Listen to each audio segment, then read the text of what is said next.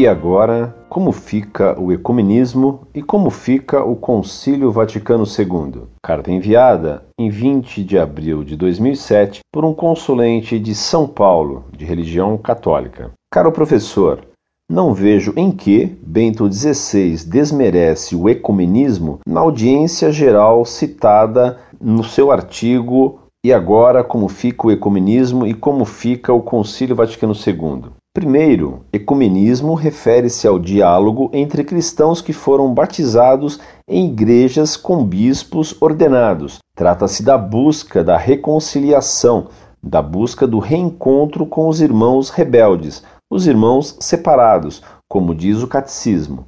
Não pressupõe o abandono à verdade nem à doutrina. A leitura feita por alguns teólogos da TL do ecumenismo decorre de sua oposição ao magistério, não de sua leitura do Vaticano II. Na verdade, fazem a leitura a partir da oposição ao magistério, o que é inconsistente, haja vista que o magistério fez o concílio. Com relação ao diálogo interreligioso, é um convite comum à busca da verdade e vai ao encontro do bem comum, mas não se refere a encontrar um denominador comum. Com relação às sementes do verbo, Bento XVI, citando São Justino, sublinha a necessidade da racionalidade, da impossibilidade de se chegar ao conhecimento de Deus pela razão e da verdade. E dá como exemplo o relacionamento dos cristãos com a filosofia grega, nascida em uma religião falsa. Assim, podemos concluir que é possível existir uma semente do Verbo que nos impele ao diálogo, sem contudo pactuar com crenças falsas, como bem fez São Justino.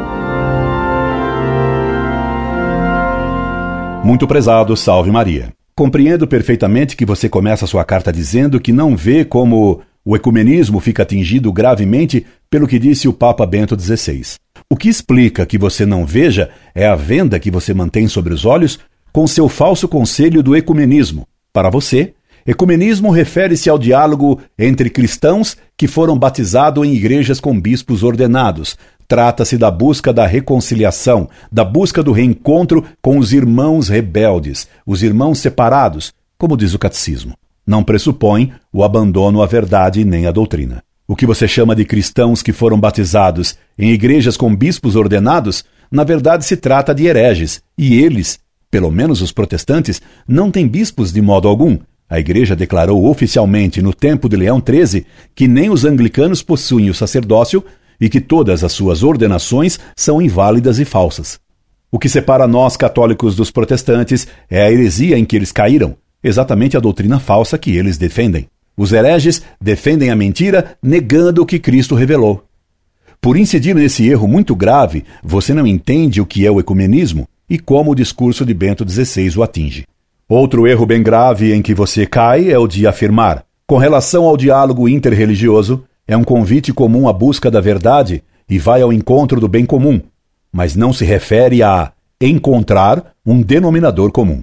Nessa frase você cai em várias heresias, por exemplo, dizer que a Igreja Católica estaria em busca da verdade. A Igreja Católica não está em busca da verdade, ela tem a verdade que lhe foi dada pelo próprio Cristo. Você, infelizmente, não considera que a Igreja tenha a verdade. Você, por causa do ecumenismo, julga que a Igreja Católica é apenas uma entre outras e que nenhuma religião tem a verdade completa.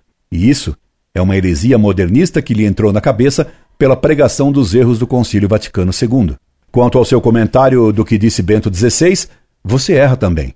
O Papa mostrou como a razão natural, na filosofia grega, alcançou verdades a respeito de Deus como as provas de sua existência, a de sua unidade, infinitude e outras mais, que são os pródromos da fé. A Teodiceia prepara a fé, e a Teodiceia é o estudo de Deus por meio da razão, enquanto a teologia o faz à luz da revelação. Bento XVI mostrou que os apologetas exaltaram e aproveitaram o valor racional da filosofia grega, mas que repudiaram a religião pagã como satânica. Os padres da igreja só aceitaram as sementes do Verbo, as sementes da verdade, existentes na filosofia racional grega, nunca na religião grega, que era mentira diabólica. Portanto, os padres da igreja, os apologetas, nunca praticaram o ecumenismo.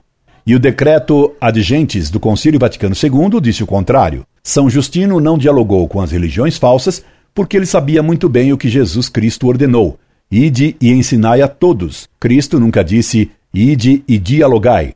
Foi o Vaticano II que mudou a ordem de Cristo, inventando uma igreja dialogante que não seria mais mestra da verdade. Recomendo-lhe que estude o Catecismo Romano para voltar a ser católico. Incorde Jesus Semper, Orlando Fedeli.